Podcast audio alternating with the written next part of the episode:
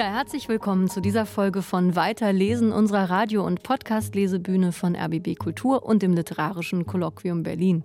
Ich bin Anne-Dore Krohn und ich freue mich, dass wir heute mal wieder zu viert sind und über den Literaturherbst sprechen, über die Buchmesse, die letzte Woche zu Ende gegangen ist und über den Deutschen Buchpreis. Vor allem aber wollen wir heute Bücher empfehlen und jeder von uns hat zwei Titel mitgebracht. Wir sitzen hier nämlich zu viert im Studio. Vom Literarischen Kolloquium ist Thomas Geiger da, Programmmacher im LCB und auch Herausgeber der Literaturzeitschrift Sprache im technischen Zeitalter. Hallo Thomas. Hallo.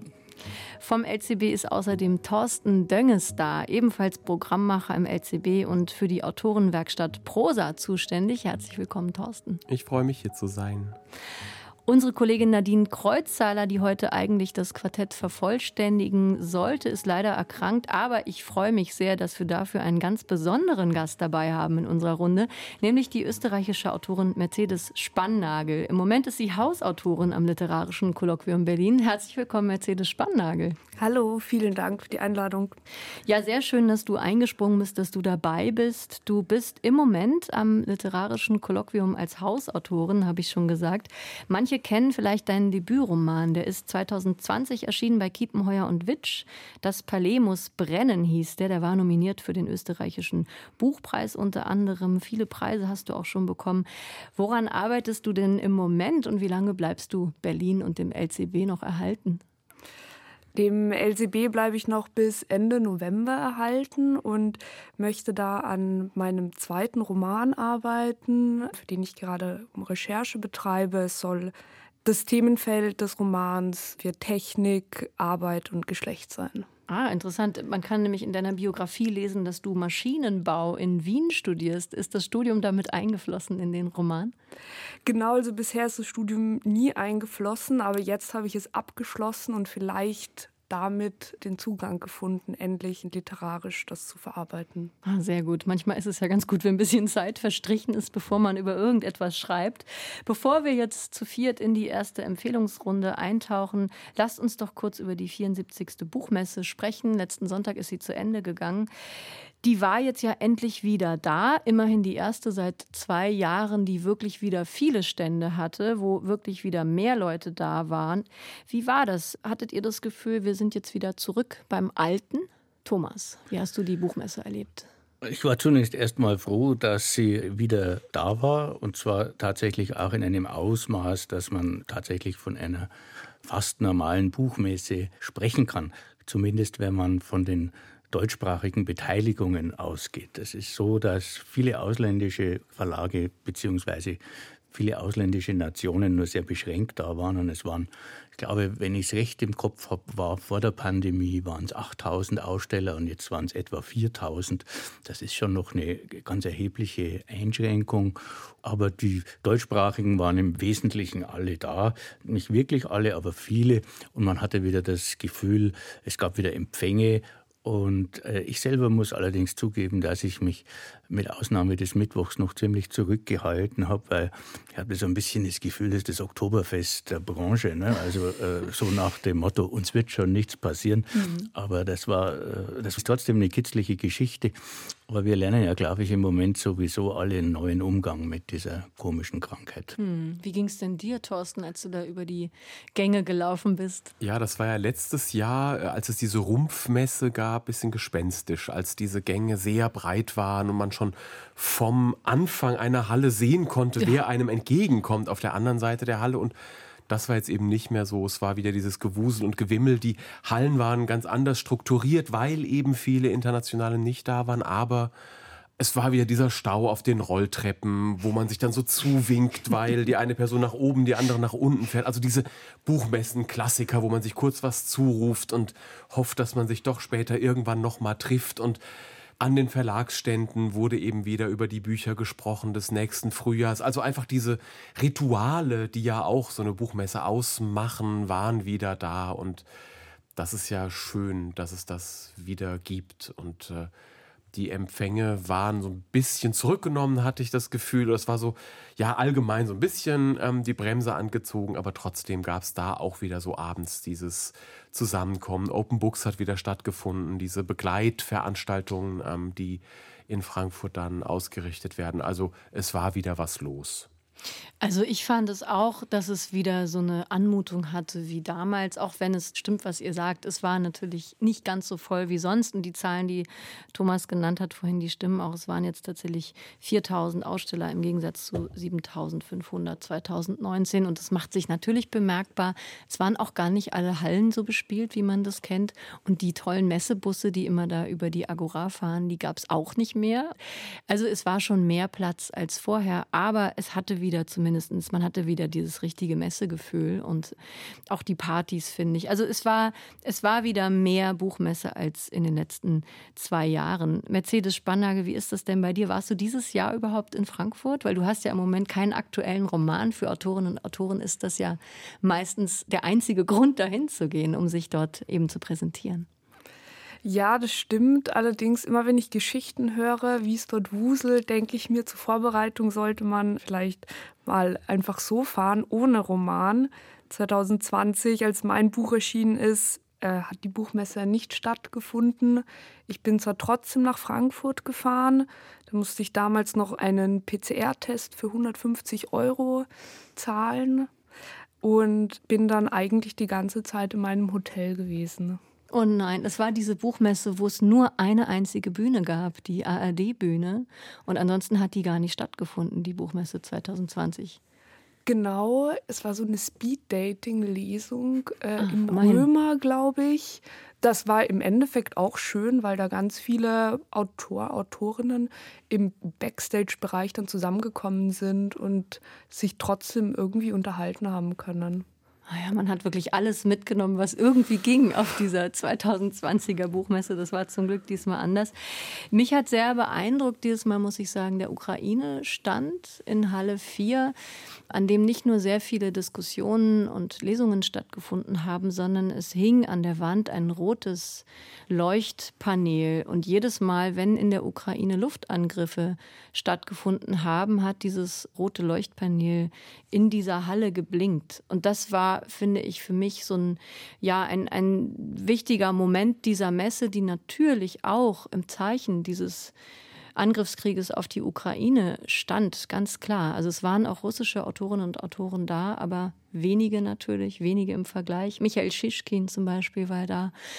Aber natürlich ging es in den ganzen Diskussionen und Lesungen sehr viel um die Ukraine. Der Präsident Zelensky hat auch eine Videobotschaft geschickt. Seine Frau Olena Zelenska war da. Wie ging euch das mit dem Thema Ukraine auf dieser Messe?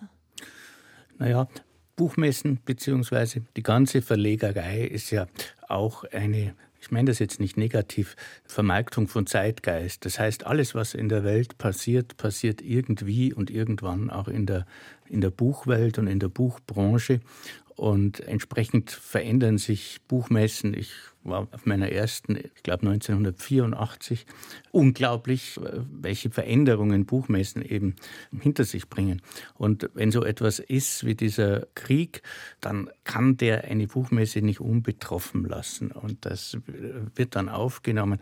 Und das ist auch wichtig und richtig, nur darf es eben auch nicht hundertprozentig das alleinige Thema bleiben, sondern es ist eben doch auch der Ort, wo Literatur verhandelt wird, ganz jenseits von Krieg und ganz jenseits von Politik, wo auch äh, Sachbücher zu anderen Themen ihren Platz finden müssen und wo auch Lyrik ihren Platz finden muss. Aber nochmal in einer Situation wie dieser, zumal bei dem Friedenspreisträger Seri Sadan, der eigentlich omnipräsent war während dieser fünf Tage, äh, das drückt natürlich den Stempel auf. Und wie gesagt, ich finde das nicht schlecht, sondern richtig. Nur es darf halt nicht das alleinige Merkmal des 2022er Jahres sein. Du hast ihn ja dort getroffen, Serhi Shadan. Das haben wir letzte Woche in unserer Weiterlesen-Sendung dann auch ausgestrahlt, das Gespräch von Thomas Geiger und Natascha Freundl mit Serhi Shadan. Und Thorsten, ähm, wie war das für dich auf der Buchmesse? Hattest du auch das Gefühl, steht alles im Zeichen der Ukraine oder hast du da auch noch andere? Ich war auch an, an diesem Stand mhm. ähm, und fand das sehr beeindruckend und finde tatsächlich, ähm, beeindruckend, wie die Autorinnen und Autoren aus der Ukraine ganz klar ähm, ohne übertrieben polemisch zu werden, ohne auszurasten, was man sich ja auch vorstellen könnte, äh, von der Situation berichten, aber auch über Literatur sprechen in dieser Situation. Und das fand ich sehr beeindruckend tatsächlich. Ich war an diesem Stand bei einem Gespräch, das äh, Natalka Snjadanko und Juri Andruchowitsch geführt haben. Und das ist einfach eine Gelegenheit gewesen, auch für die AutorInnen aus der Ukraine, uns zu sagen, worum es da gerade geht und der Öffentlichkeit in Deutschland zu berichten. Und das ist auf alle Fälle sehr wichtig. Ich meine, das ist nicht das optimale Forum, denn es ist laut, es ist, geht dann immer nur eine Dreiviertelstunde lang oder so, aber trotzdem, sie haben diese Chance gehabt und haben sie, fand ich, auf dieser Buchmesse sehr, sehr gut und sehr sympathisch auch genutzt. Und ich war dieses Mal das erste Mal in der Paulskirche beim Friedenspreis und habe mir die Verleihung an Seri Chardin angeguckt. Und äh, das war für mich tatsächlich auch mit die beeindruckendste Stunde. Und ihm ist es wirklich gelungen, eine Rede zu halten, die eines Friedenspreises würdig war, die sich nicht für Gewalt ausgesprochen hat, sondern für Verteidigung und der wirklich tief überlegt und reflektiert über Sprache, Krieg und wie man sich in Situationen wie diesen verhalten kann, verhalten soll und was das mit seiner Literatur macht.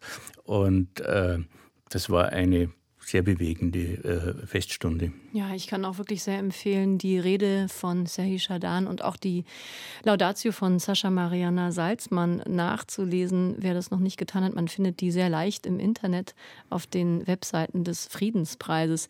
Ich möchte noch eine Sache euch erzählen, die ich mitgenommen habe von dieser Buchmesse, die mich seither sehr erfreut und bewegt. Und zwar habe ich die Keynote, äh, eine Rede gehört auf der Pressekonferenz einfach der Buchmesse und zwar von Moshid Hamid, den pakistanischen Schriftsteller. Und der hat darüber gesprochen, dass Romane seiner Meinung nach immer nur halbe Romane seien und die andere Hälfte, das seien wir Leserinnen und Leser.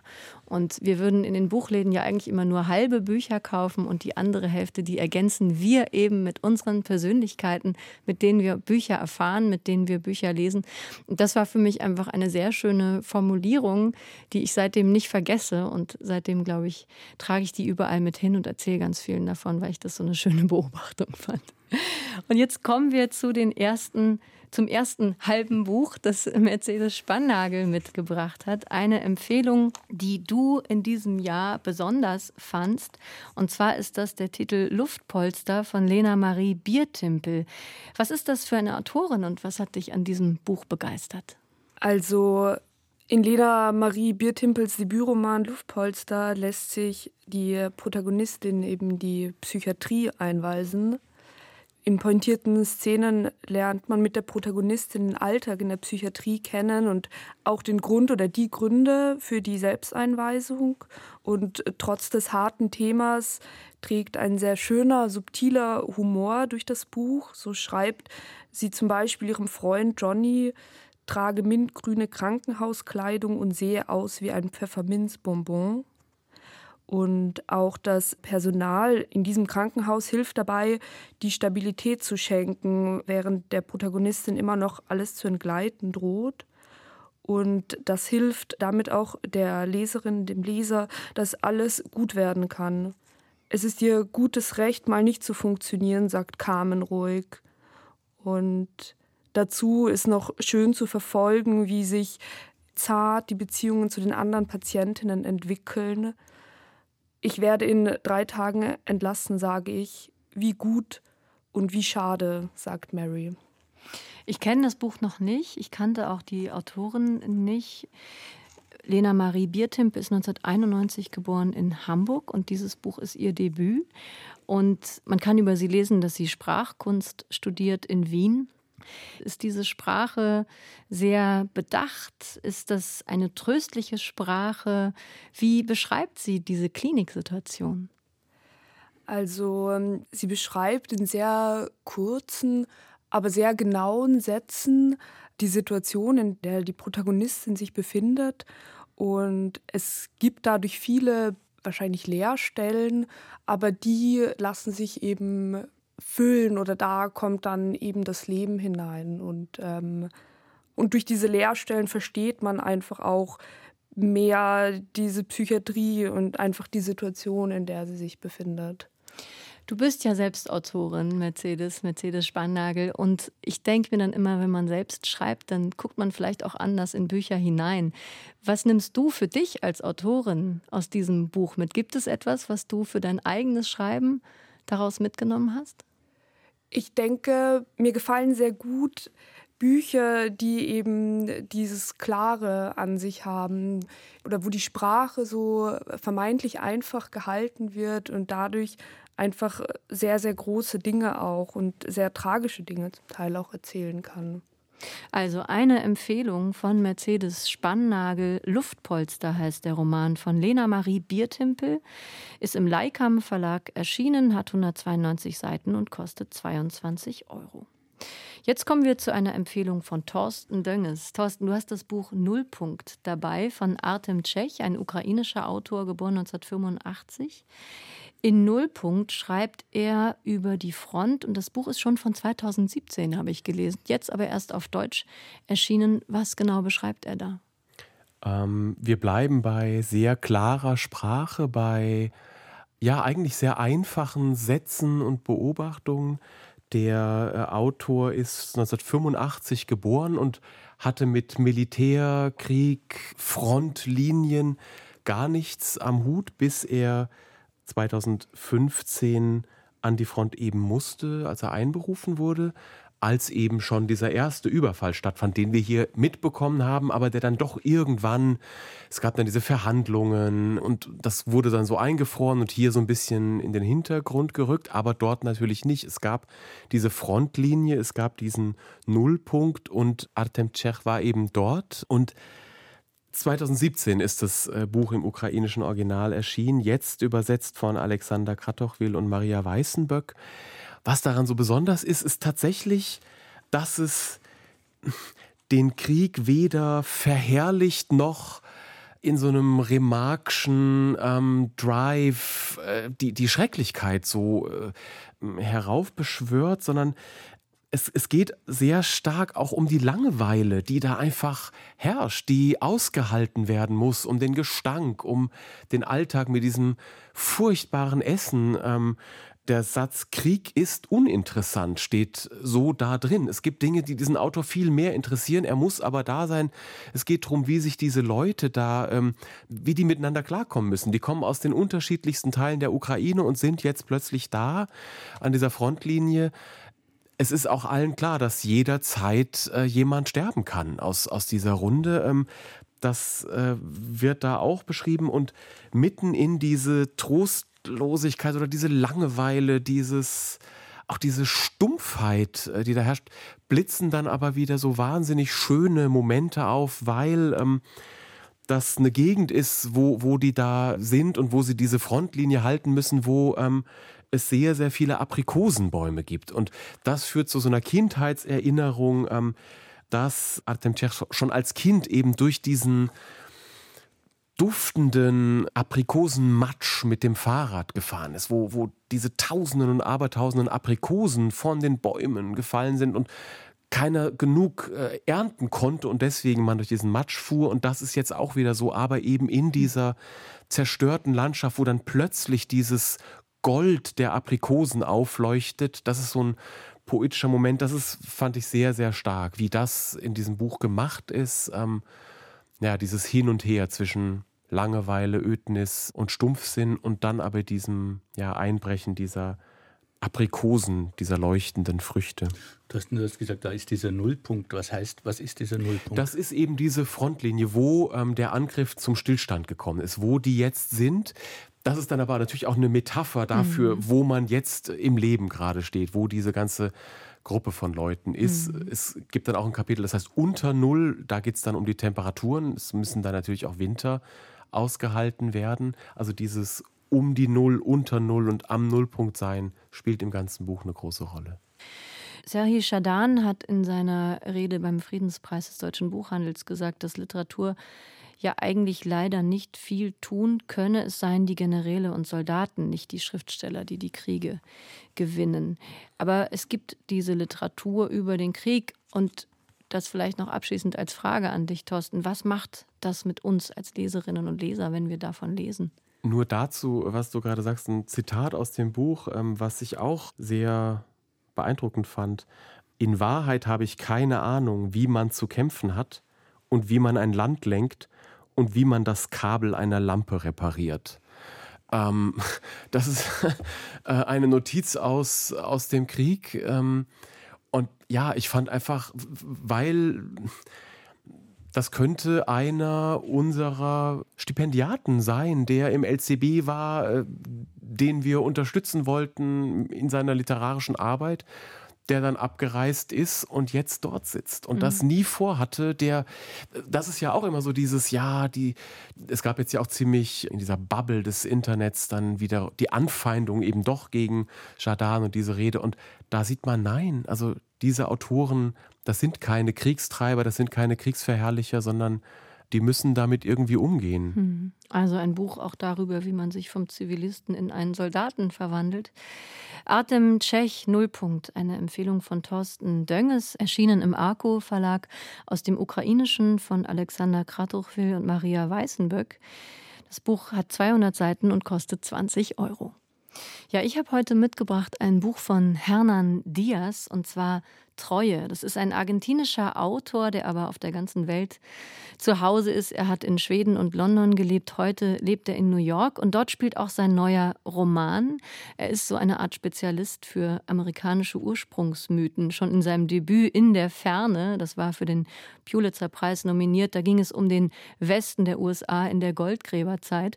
Und jetzt geht er zurück in die 20er Jahre, beschreibt die glitzernde Finanzwelt, den Kapitalismus, also die Welt, in der der er sich hier bewegt, ist die Welt der Wirtschaft, die Welt der Finanzen, der Spekulanten. Die Ware ist wirklich der Reichtum, nicht die Wahrheit. Und äh, das Ganze spielt vor dem Schwarzen Donnerstag 1929. Also es geht wirklich um diese Welt der Spekulationsblasen. Und was mich sehr fasziniert und begeistert hat an diesem Buch, ist, dass es im Prinzip vier Bücher in einem sind. Also er erzählt viermal die Geschichte eines Wall Street-Geschäftsmannes und seiner Frau. Aber er erzählt diese Geschichte eben in vier unterschiedlichen Varianten und aus vier verschiedenen Perspektiven. Und das macht wahnsinnig Spaß, wenn man das einmal verstanden hat, wie er hier alles aufgebaut hat. Dann kommt man ihm sozusagen vom Erzählprinzip auf die Schliche und hat mehr und mehr Spaß daran. Das ist natürlich ein Buch, das auf der Metaebene dann eben nochmal die Frage stellt, was ist eigentlich die Wahrheit? Wer hat eigentlich die Erzählhoheit? Also auch ein großes Spiel wirklich mit diesen Fragen nach verlässlichen Erzählerinnen und Erzählern. Also für mich wirklich auch eine Entdeckung. Hernan Diaz, das Buch Treue. Aus dem Englischen übersetzt steht hier, das heißt, der Autor hat einen Sprachwechsel vollzogen und irgendwann vom Spanischen ins Englische rübergemacht oder weißt du darüber mehr? Ich weiß nur, dass er tatsächlich auf Englisch schreibt und er hat eben auch in London studiert und lebt seit vielen, vielen Jahren in New York. Und das ist ja häufig so ein Phänomen, wenn man dann in einer neuen Sprachwelt zu Hause ist und dann auch noch ja uramerikanische Themen sich nimmt. Also diese Finanzwelt der Roaring Twenties sozusagen in den USA. Die hat er ja natürlich auch auf amerikanisch recherchiert und schreibt eben die Romane inzwischen auf amerikanisch. Also ich finde ein wunderbar raffinierter Roman. Ich glaube, man könnte noch dazu sagen, dass es jetzt kein typischer Börsenroman ist. Das wird den einen oder anderen vielleicht abschränken. Es ist nicht nur klug gebaut wegen der vier verschiedenen Perspektiven, sondern es ist auch auf eine Art sogar ein feministischer Roman. Es geht nämlich um die Rolle der Frau und am Ende gibt es auch einen Clou, eine Auflösung, die ich jetzt natürlich nicht verraten möchte, aber letztlich ist es auch ein Roman über die Macht der Frauen. Hernan Diaz, Treue aus dem Englischen von Hannes Meyer, ist im Hansa Berlin Verlag erschienen, hat 416 Seiten und kostet 27 Euro. Ja, und Thomas Geiger hat das schwerste und umfangreichste und teuerste Buch heute mitgebracht. Man muss eigentlich sagen, es sind auch vier Bücher wie bei Herrn Diaz, aber tatsächlich vier buchstäbliche Bücher. Sie liegen hier alle auf dem Tisch. Spanische und hispanoamerikanische Lyrik in vier Bänden im CH Beck Verlag hast du mitgebracht. Bist du darauf gestoßen, weil Spanien dieses Jahr Gastland der Buchmesse war? Ganz bestimmt. Und ich wollte das auch äh, in, in Erinnerung bringen, weil das eigentlich untergegangen ist, wenn man das Recht äh, betrachtet zwischen all den Themen. Es war der König da mit seiner Frau und das war's dann. Und ansonsten sind die Spanier, glaube ich, äh, ein bisschen die Gelackmeierten gewesen in diesem Jahr, weil sie ein Opfer der Politik geworden sind oder ein, ein Opfer der Zeitumstände. Das ist natürlich keins im Verhältnis zu dem, dass die Ukrainer tagtäglich erleiden. Das ist mir schon klar. Aber ich wollte anhand dieses wirklich wahnsinnig umfangreichen und über zehn Jahre andauernden Projektes des CH Beck Verlags auch äh, darauf hinweisen, dass so Länderschwerpunkte auch so katalysatorisch wirken, dass also große Projekte zu einem Ende finden müssen, dass man die dann einfach haben muss, weil bis das nächste Mal Spanien Gastland sein wird, das kann 25 Jahre dauern. Und diese wirklich vorbildliche Edition von spanischer und hispanoamerikanischer Lyrik zweisprachig herausgegeben von fünf Hispanologen, vor allem in Leadership von Martin Koppenfels, Hispanist in, in München an der Uni und Susanne Lange, eine großartige Übersetzerin von Johanna Schumm, Petra Strien und Horst Weich. Das Buch ist ein Glück für jeden Buchbegeisterten. Es ist kommentiert, zu jedem Autor finden sich äh, Lebensbeschreibungen und man geht durch die gesamte Geschichte. Es setzt ein im 11. Jahrhundert von spanischen Texten, die im Maurischen entdeckt wurden, also im Arabisch geschrieben und gehen rauf bis in die Gegenwart. Die vier Bände sind aufs hervorragendste kommentiert. Es ist zweisprachig und es ist das erste Mal, dass ein Projekt zustande kam, wo die Literatur, die spanischsprachige Literatur Lateinamerikas und der von Kastilien, von Spanien in einer Edition zusammengebracht sind. Das gibt es nicht mal in Spanien und in Lateinamerika. Das Interessante ist, das Katalanische ist nicht dabei. Das meiste ist neu übersetzt, äh, das alles durchgesehen von den Herausgebern und das ist bei CH Beck nicht die erste Edition dieser Art, sondern das gibt es auch für das Englische und für das Französische. Und ich habe leider die Befürchtung, dass es das letzte Mal ist, dass es ein Projekt wie dieses gibt, weil solche Ausgaben mittlerweile ins Netz wandern, weil man dann immer weiterschreiben kann, weil man neue akademische Erfahrungen, äh, Wissenszugewinne in die Kommentare mit einbauen kann. Und so ist es auf eine Weise auch ein Abschied und äh, ein Büchermensch wie ich, äh, der wird da ein bisschen sentimental.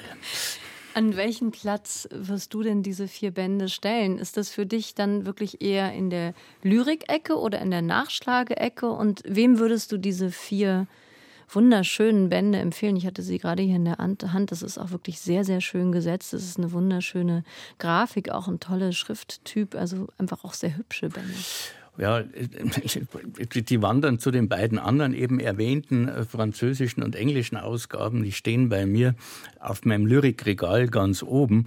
Und noch bleiben sie aber unten. Es ist natürlich nicht so, dass man die von 1 bis 2000, ich sag mal die Seitenzahl 2539 durchliest, aber man blättert immer wieder gerne und es ist wirklich auf eine Weise eine Reise durch unsere kulturelle Geschichte und es ist ein ganz großes Vergnügen. Wem empfehle ich das?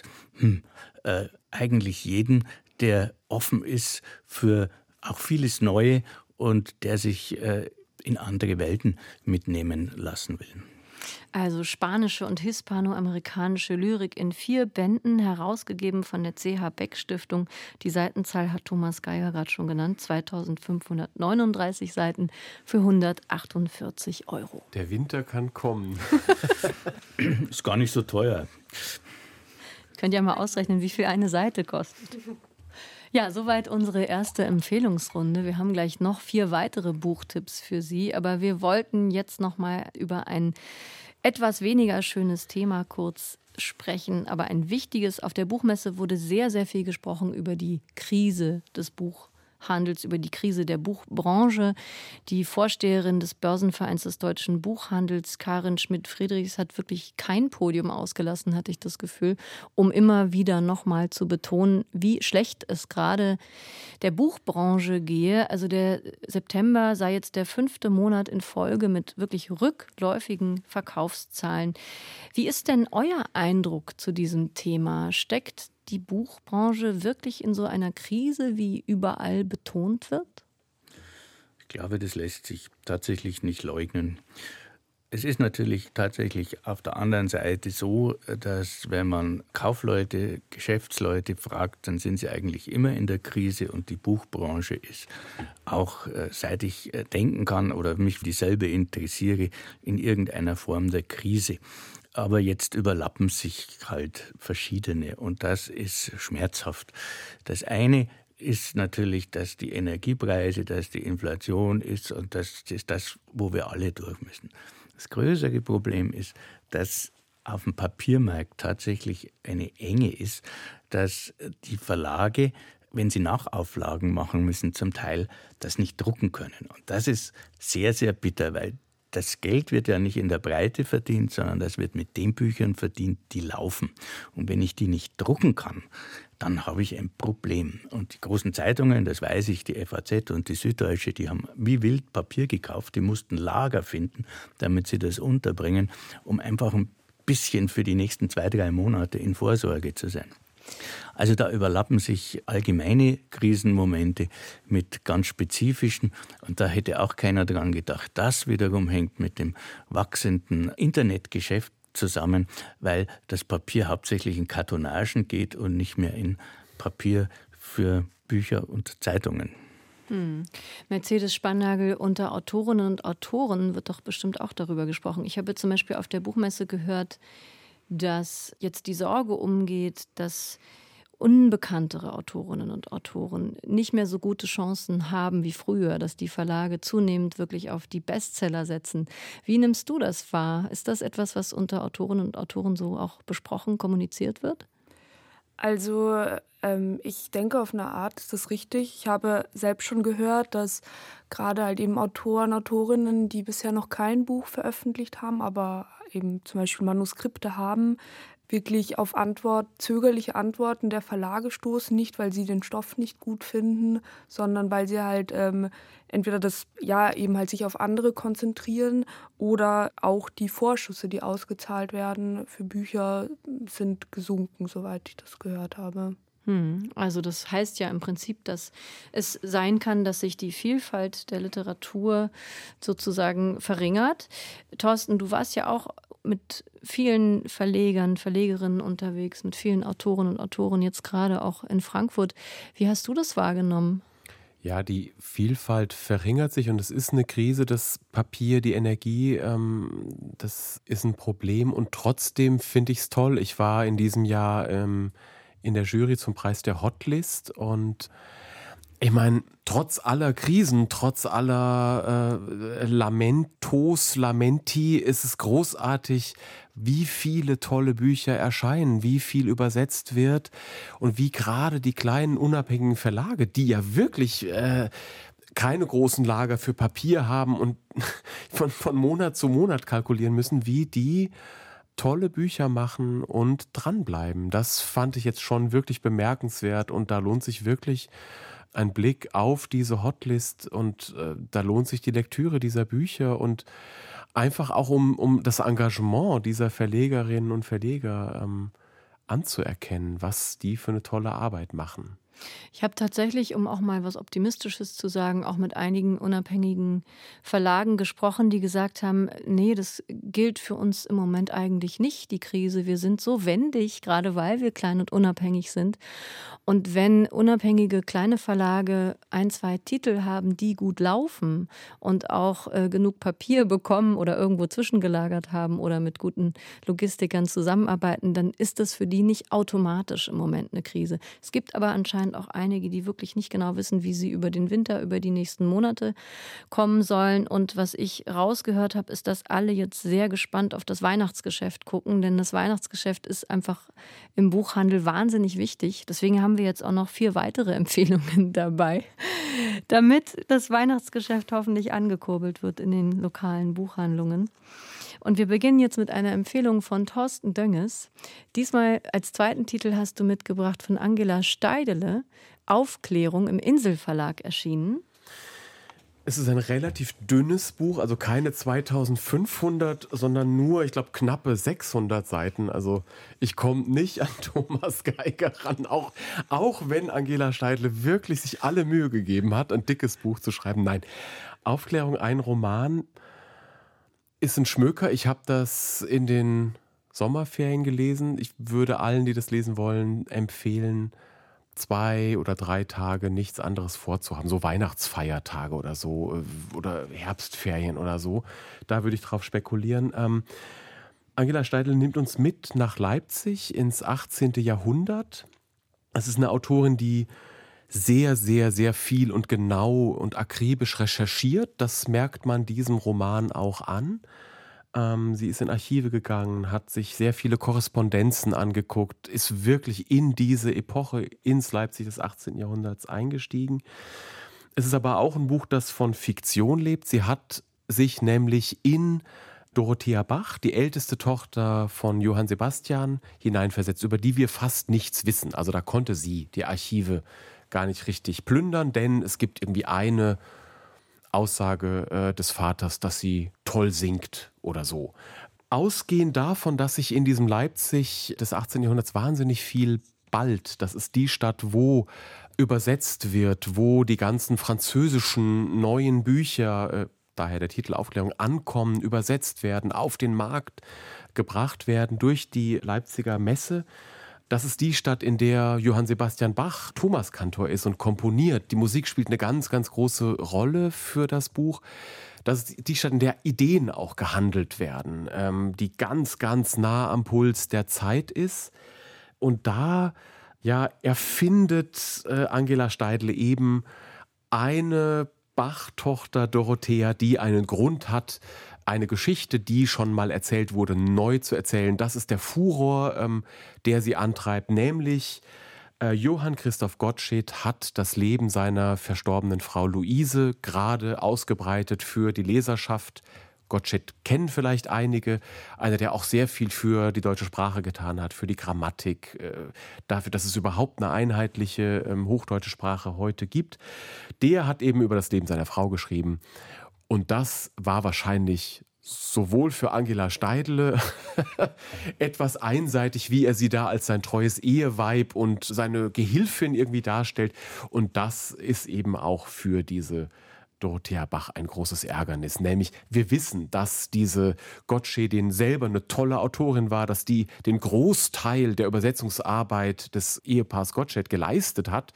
Und das jetzt ins rechte Licht zu rücken, das ist auch ein, ähm, ein Thema oder ein Anliegen dieses Buches überhaupt. Es geht sehr stark darum, welche starke Rolle die Frauen eben auch in diesem Leipzig des 18. Jahrhunderts haben das dann sehr äh, stark weggedrückt wurde irgendwann, als dann die ganzen Großgenies auftauchten. Sehr witzig, wie dann ein junger Frankfurter auftaucht, den man kaum verstehen kann, weil er so stark Dialekt spricht. Äh, der heißt irgendwie Goethe oder so, ähm, der da in Leipzig auftaucht und einen auf dicke Hose macht. Ähm, auch wie Lessing äh, in seinen Anfängen sehr, sehr peinlich ist äh, und da auftaucht. Also sehr, sehr witzig tatsächlich auch dieses Buch. Äh, ein Buch voller Musik. Es gibt eine Playlist dazu, wo man. Hast ähm, du die gehört? Äh, ja, also auf Spotify und im Netz überall zu finden von Angela Steidle akribisch ähm, angelegt. Ein ganz tolles Buch, äh, mit dem man sehr, sehr viel Zeit verbringen kann und äh, möchte auch und mit der Musik, die drin steckt. Das ist ja eine schöne Reminiszenz an die Buchstadt Leipzig, die ja über Jahrhunderte die Stadt der Buchmesse war und nicht erst seit 74 Jahren Frankfurt, wie ich deiner Zahl entnommen habe. Äh, das ist es hübsch. gibt auch eine kleine schöne, äh, also irgendjemand sagt, weil, weil die Frankfurter da auch sowas ausprobieren wie eine Buchmesse und dann sagen die Leipziger, naja, also in zehn Jahren redet doch niemand mehr über die Frankfurter Buchmesse. Also Leipziger Perspektive des 18. Jahrhunderts. Nur bei Goethe haben sie sich vertan. Jetzt ist ja äh, Angela Steidle wirklich sehr bekannt für Texte über emanzipierte Frauen, das hast du schon erwähnt. Und ähm, das scheint ja dieses Mal auch zu sein. Sie hat ja unter anderem auch eine erotische Biografie von Anne Lister, der Weltreisenden, geschrieben. Ist es so der typische Angela Steidle-Blick, dieser Blick auf emanzipierte Frauen? Eben auch der Blick aus der heutigen Gegenwart, weil historische Romane, wissen wir alle, von heute geschrieben, die erzählen ja auch immer was von heute. Die Gegenwart steckt voll drin. Also sie reflektiert die eigene Rolle. Es ist auch sehr witzig, weil in diesem Leipzig 1750er Jahre taucht ein Angelus Steidl, glaube ich, aus Köln oder der schreibt denen und sagt, ich habe einen historischen Roman über Leipzig im 14. Jahrhundert geschrieben. Also das geht doch nicht, das darf man doch gar nicht. Erstens ist er kein Leipziger, zweitens, wie soll der denn wissen, wie es vor ein paar hundert Jahren war? Also sie reflektiert das alles mit auf eine ganz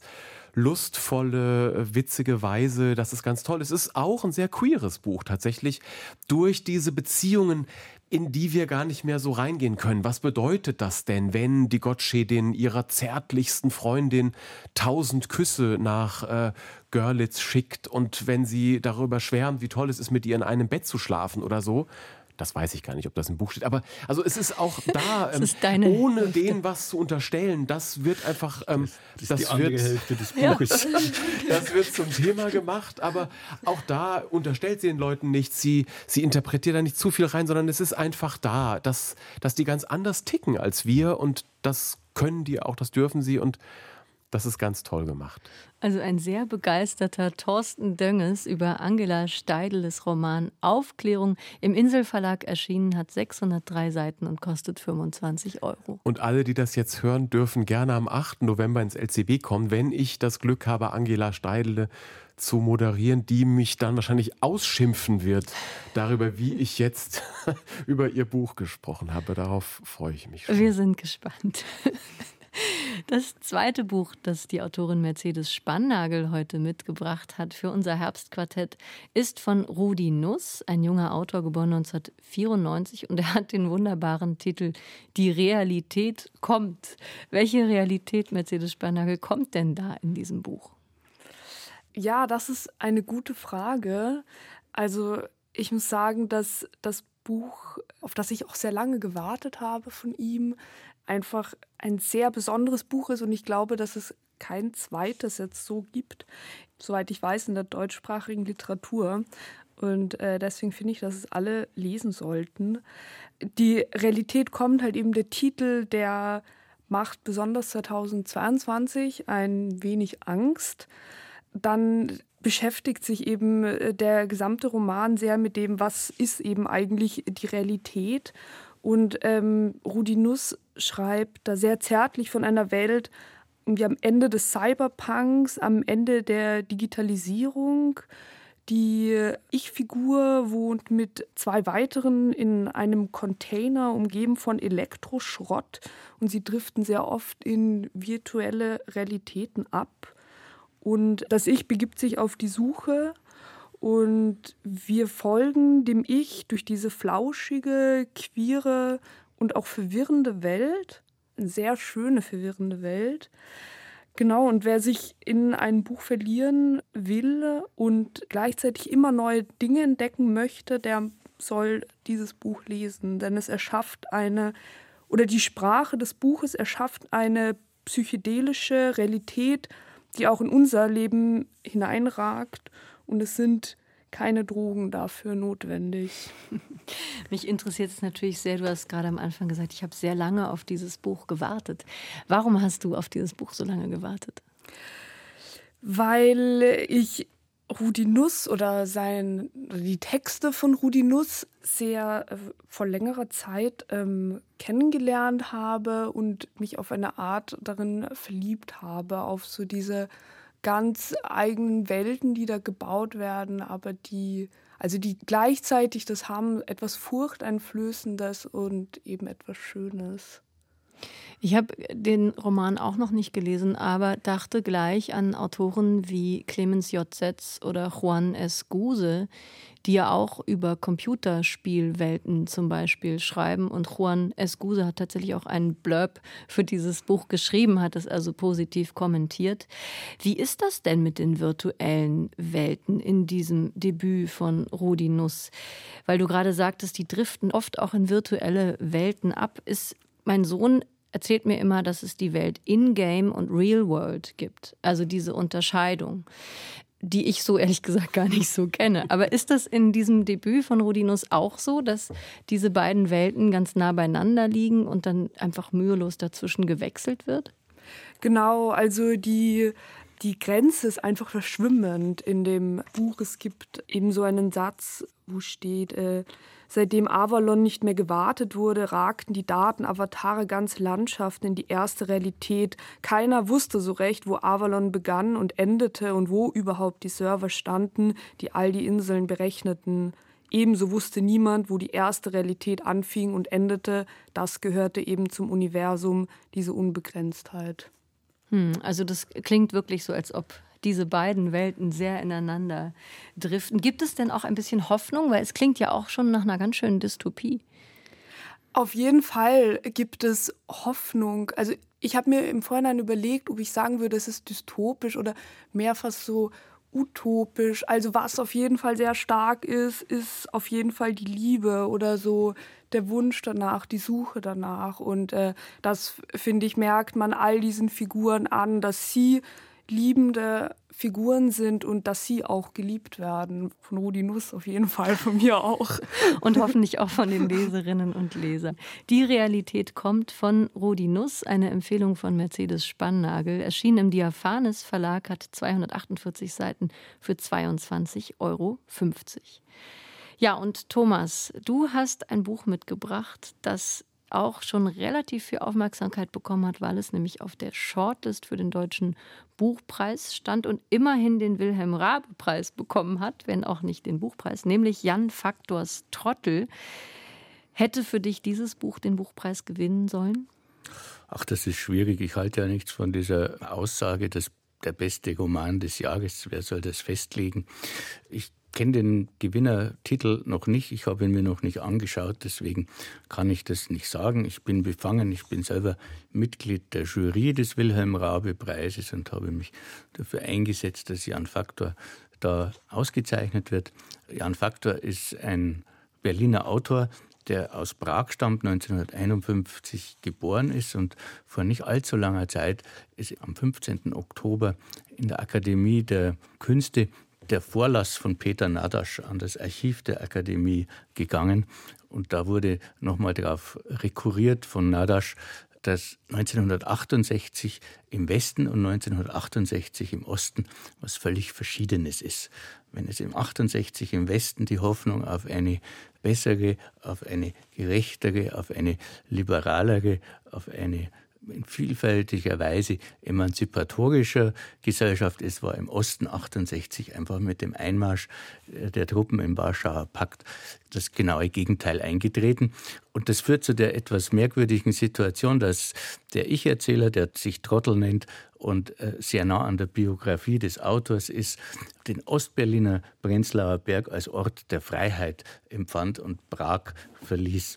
Und das ist eine Movens der Geschichte, dieser Umzug, das Kommen in die Prenzlauer Berg-Bohem-Szene.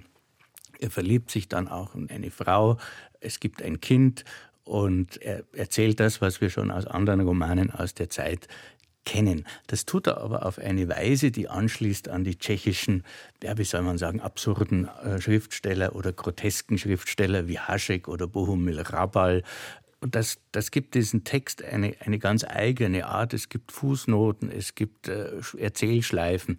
Und dann gibt es allerdings eine zweite Geschichte, die quasi eingefasst ist von diesem Absurden. Und das ist die Geschichte des Selbstmords des Sohnes des Heldes. Und plötzlich werden die Texte und die Stimme des Autors ganz anders. Und das ist, äh, setzt ungefähr in der Mitte des Buches ein und wird zum Schluss richtig beklemmend. Und wie sich diese beiden, das Absurde mit dem eher Konkreten, zusammenschließt, wie das zusammenschießt, das ist ganz großartig. Und es ist in diesem Sinne kein humorvolles Buch, aber es ist eins, das trotzdem vom Weitermachen ausgeht und vor allem, und da sind wir wieder jetzt bei Rudi Nuss. Es ist ein Text über die Liebe, über die Liebe des Trottels mit seiner und zu seiner Frau. Besonders beeindruckend fand ich bei diesem Roman das, was du eben schon kurz erwähnt hast, dass nämlich auf eine humorvolle Art und Weise geschrieben wird über tief traurige Erlebnisse, und ähm, man sich auch die Frage stellt, wie lange hat dieser Autor gebraucht, um darüber schreiben zu können? Denn der Tod dieses Sohnes ist eine wahre Geschichte. Das, also das ist tatsächlich so gewesen, dass sich Jan Faktors Sohn das Leben genommen hat.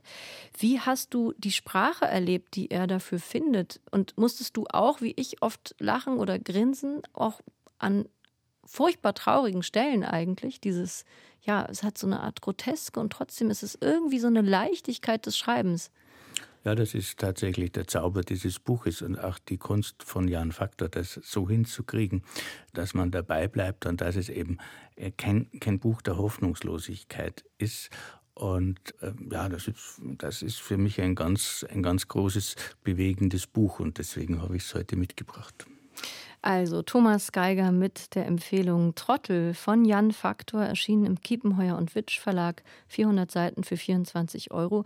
Und ein längeres Gespräch mit Jan Faktor, mit unserem RBB-Kulturkollegen Frank Mayer, finden Sie auch auf unserer Webseite rbbkultur.de, wo wir übrigens auch all unsere Buchempfehlungen von heute nochmal auflisten. Ja, ich darf die letzte Empfehlung heute noch loswerden. Und zwar ist das total untypisch für mich mal ein Krimi von Josephine Martin Tay, Alibi für einen König. Das ist ein Buch, das schon 1951 das erste Mal erschienen ist auf Englisch. Es wurde auch schon mal ins Deutsche übersetzt, damals unter dem Namen Richard der Verleumdete, ist jetzt neu aufgelegt im Kamper Verlag.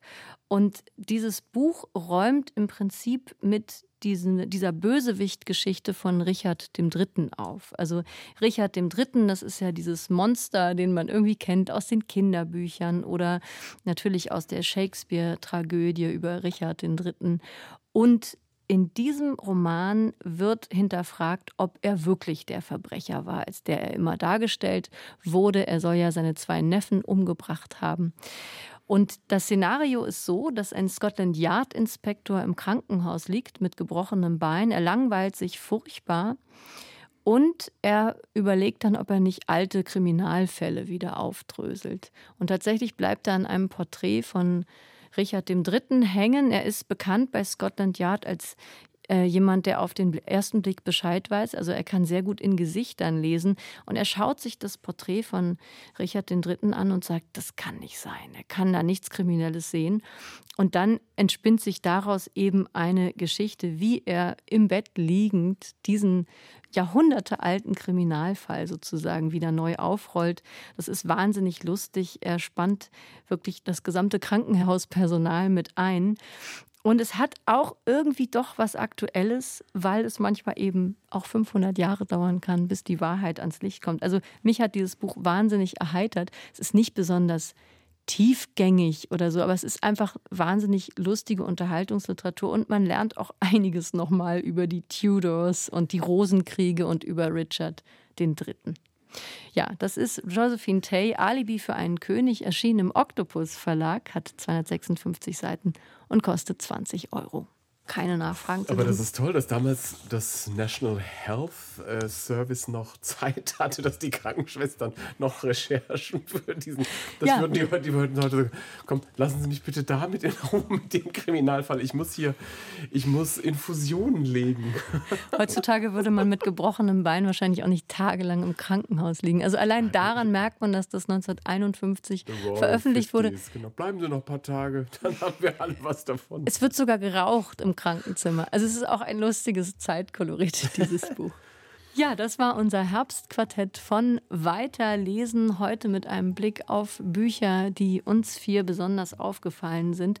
Alle Titel, die wir heute besprochen und empfohlen haben, finden Sie auch auf unserer Webseite rbbkultur.de. Da kann man diese Folge von Weiterlesen auch nachhören, genauso bei iTunes und in der ARD Audiothek. Ich bedanke mich herzlich bei unserem heutigen Quartett hier im Studio bei Mercedes Spannagel, im Moment Hausautorin am LCB. Schön, dass du heute dabei warst. Schön was, danke. Und vielen Dank an Thorsten Dönges vom Literarischen Kolloquium. Danke für die Einladung. Und an Thomas Geiger, ebenfalls vom Literarischen Kolloquium. Vielen Dank und kaufen Sie trotzdem zu Weihnachten Bücher, auch wenn sie zwei Euro teurer sind. In diesem Sinne, ich bin Anne-Dore Krohn und ich sage wie immer Tschüss, lesen Sie weiter.